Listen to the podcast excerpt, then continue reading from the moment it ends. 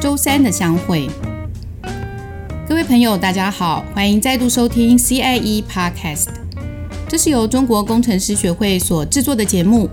我们想邀请您一起来关心工程界的大小事。六月六号是我们的工程师节，虽然不是国定假日，没有放假一天，但每年中工会都会联合各专门工程学会。借由举办联合年会来凝聚工程界的力量。今年因为新冠肺炎疫情的影响，年会延后到八月七日举办。但各类工程奖项如期评选，得奖名单也已经公告在我们学会的网站。这一集我们就邀请到几位得奖人，他们分别是来自于不同的世代。透过对谈，让我们更了解年轻工程师对未来的想象是什么。以及两位已经在工程圈多年、练就一身好功夫的资深工程师，聊聊现实，分享他们的经验和建议。这两位资深工程师分别是荣获会士头衔的亚星集团高中正研发长，那他同时是我们中工会的常务理事；另一位是资策会的曾义聪经理，曾经理是杰出工程师的得奖人。另外，我们还有三位同学。我们来听听不同世代的工程师和未来工程师之间精彩的对话。首先是获得今年优秀工程学生奖学金，清华大学电机系的游欣同学，他提出的疑问，相信也是很多年轻人，尤其在现在的毕业季正面临到的抉择。好，这也是我本身一直在想的问题，就是到底要不要签博。我其实现在已经在实验室做事情，因为实验室学长一直觉得，如果你有能力，就是千博会是带动台湾发展的一个很好的机会。然后老师也一直说，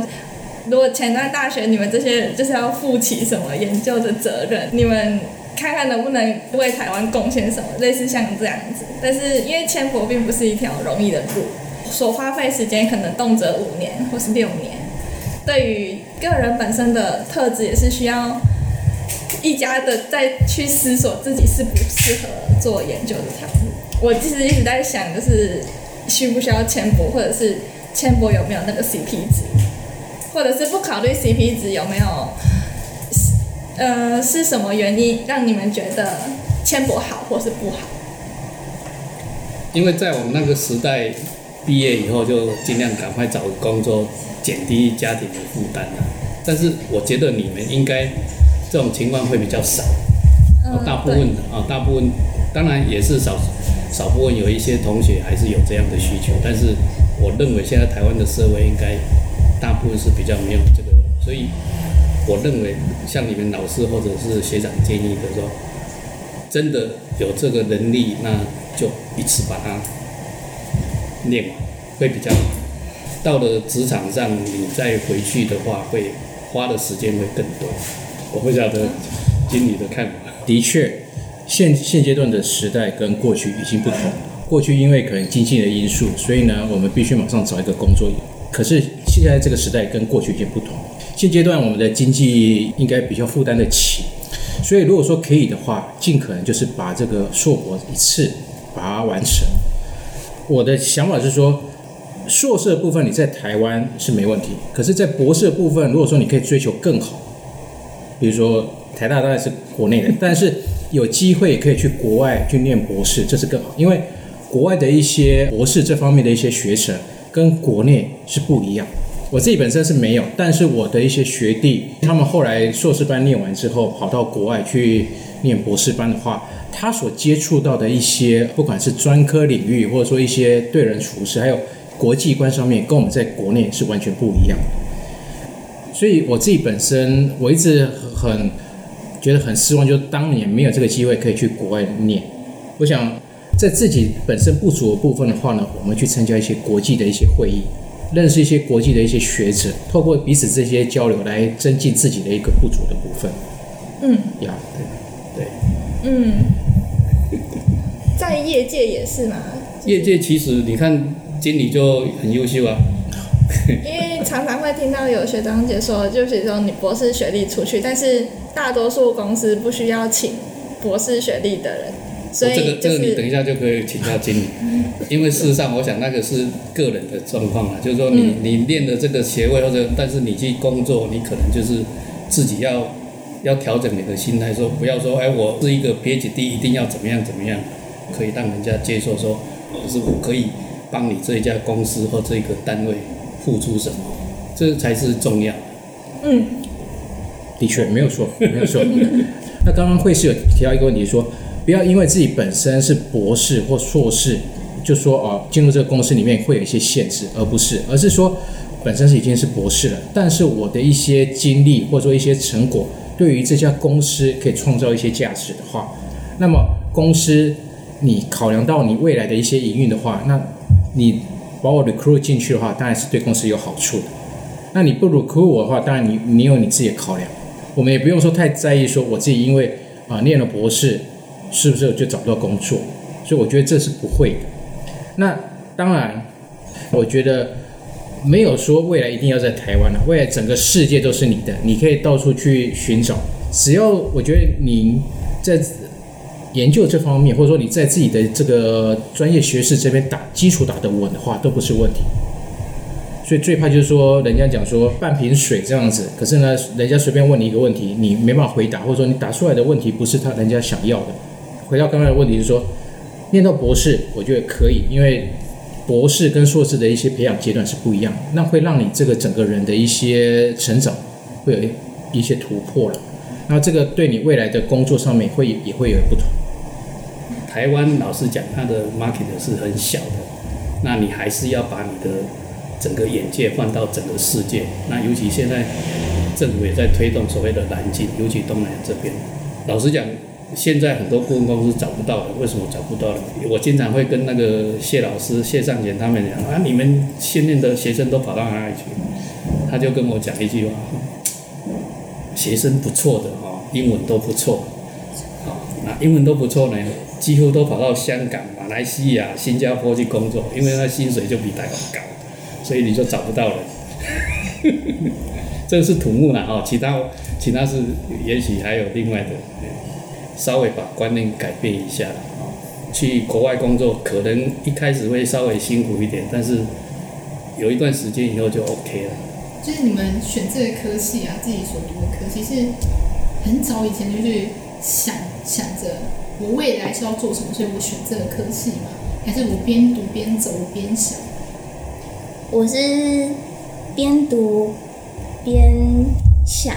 因为土木营建产业。对我来说，像有些女生可能会有一点排斥，但是我其实平常看到工地啊什么，我会刻意就特地留下来停步看，所以其实我就可以大概知道我是对这个行业是有兴趣的。大学之后就念土木嘛，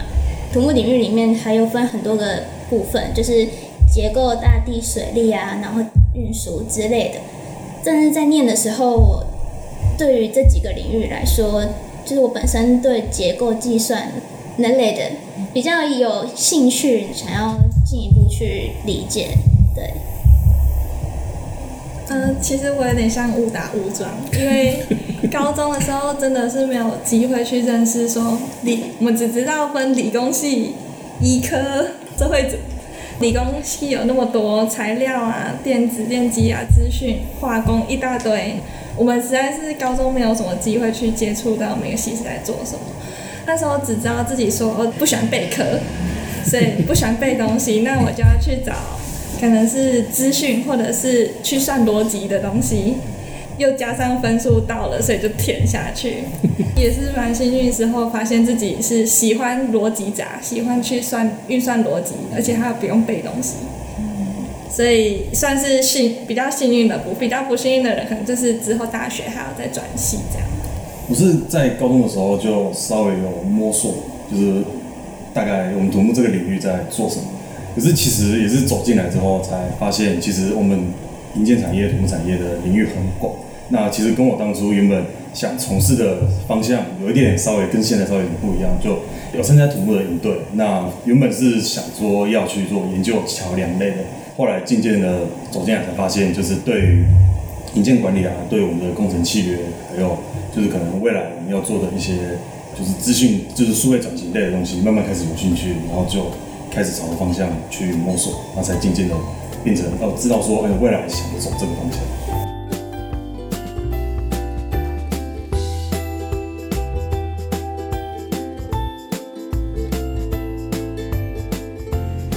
刚才三位同学跟我们分享了为什么会选择工程科系就读，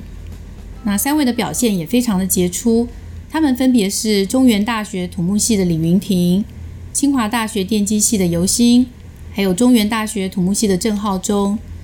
呃，前两位是我们奖学金的得主。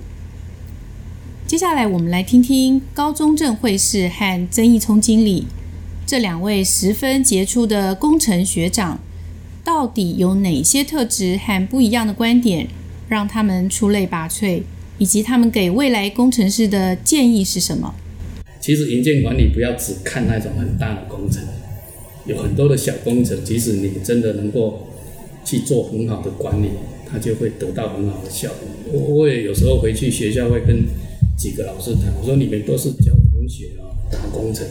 什么桥梁一定要做多大的桥梁？那其实不是啊，因为你真正实际上一个国家大桥梁也不过几座嘛，对不对？那你很多你你说乡村或者那种联系道路很多都是大概十米二十米的桥梁，但是十米二十米桥梁也是有很多的学问啊，类似的。那我的意思就是说，不要让同学认为说好像只有做大工程才叫土木工程，其实很多小的工程。所以这个是学学土木，有时候要要，尤其学营建管理，可能要要稍微去去想一想，说我我们应该要怎么样让整个营建的工程怎样去提供更好的服务。那当然最近几年，我想这个其实有机会还是要跟经理多多请教，因为事实上现在土木工程很多是要跟异业去做结合，尤其这些 AI 啊资讯。其实现在是很需要，嗯，很希望就是在我们未来这地方可以提供，其实更多领域我们一起来做结合，不单只是说每个领域在专精自己每个领域，对，因为大家都毕竟希望说，而且我们也要做转型嘛，那当然希望大家未来的生活品质可以越来越好。所以呢，我的一个建议就是说，把你自己本身的基础打好，然后呢，慢慢去扩展到不同的领域。对你来讲，未来不管是在一些学识上面的一些见见闻见识，还有一些未来在工作上面是有帮助的。我想你在体育上面非常有兴趣，也也许未来可以结合你在运动方面的一些专长，包括说在一些学门或者说一些学校里面，它有这种所谓的体育科系。可是，在体育科系，它可以结合一些 sensor 去搭配，说，哎，去分析你的一些运动的行为。如果说一些什么异常的话呢，可以做一些呃，有一点像是叫数位教练的一个指导，OK，所以这样的话就可以把把你的兴趣跟专业结合在一起，我觉得这是非常重要的。嗯、那与其说啊，我今天只是为了诶电机这一块好像很容易赚钱，然后投入进去，可是呢，并不是你的一个兴趣来讲，你会做的非常辛苦，OK，所以我觉得这个是一个给你给你一个建议。所以土木，我觉得这也是这样，我想。你们两位同学在这个会进入土木，也是对土木有一定的兴趣，才会在土木这方面做一些扎根。未来在土木这方面的话，也许就像刚才惠师有讲说，因为土木这块也会接触到不同的领域的一些呃技术，那其实对你们，我相信也会有一些帮助。大概工程师还是要回到我们这里来，我想工程师其实就是还是要有一个热忱，不管你做什么事情。那个经理也提到，其实要多元化的发展，不要说我学这个我就只学这个。尤其各位已经到研究所了，将来就随时都可以就业，那你就更应该是多元化的去学习很多东西。那当然一个很重要的就是要诚实。嗯，我想这个台湾其实我们要推动所谓的工程伦理这方面，就是我们要真的要对，不管对事情对自己都是要诚实对。大概是这几个，也给你们做一些参考。想要在顺便问问，就是就是有没有对于未来，就是可能作为工程师，我们应该拥有的软实力，或是我们应该自诩的一些素质条件？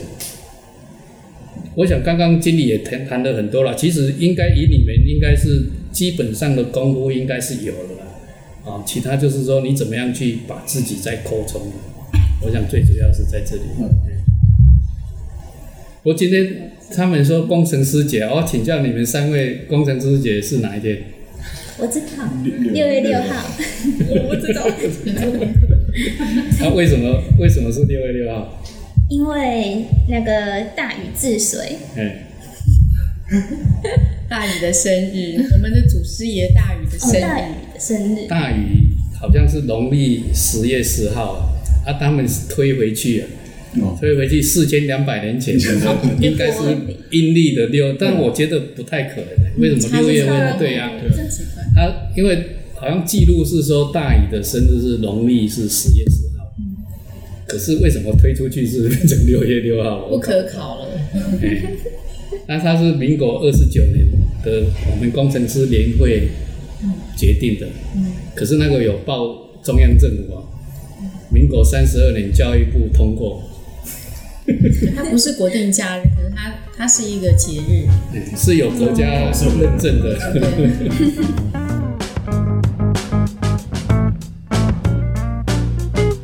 通过今天的对话，我们听到了资深工程师所提示的捷径。我们也听到了年轻世代对未来的憧憬。那不管你是早有定见、方向明确，还是误打误撞走入工程领域，总之，年轻的朋友多想、多问、多做，不要怕碰撞，因为没有碰撞，你就不知道火花会在哪里。听完了这一集，不管你是哪个世代，希望都能想一想，你想在工程这条路上。找到什么价值，以及可以结合什么兴趣？欢迎大家来信和我们分享你的故事。我们的 email 是 cie at cie org dot tw。今天谢谢你的收听，下一次的播出时间是六月二十四号，拜拜。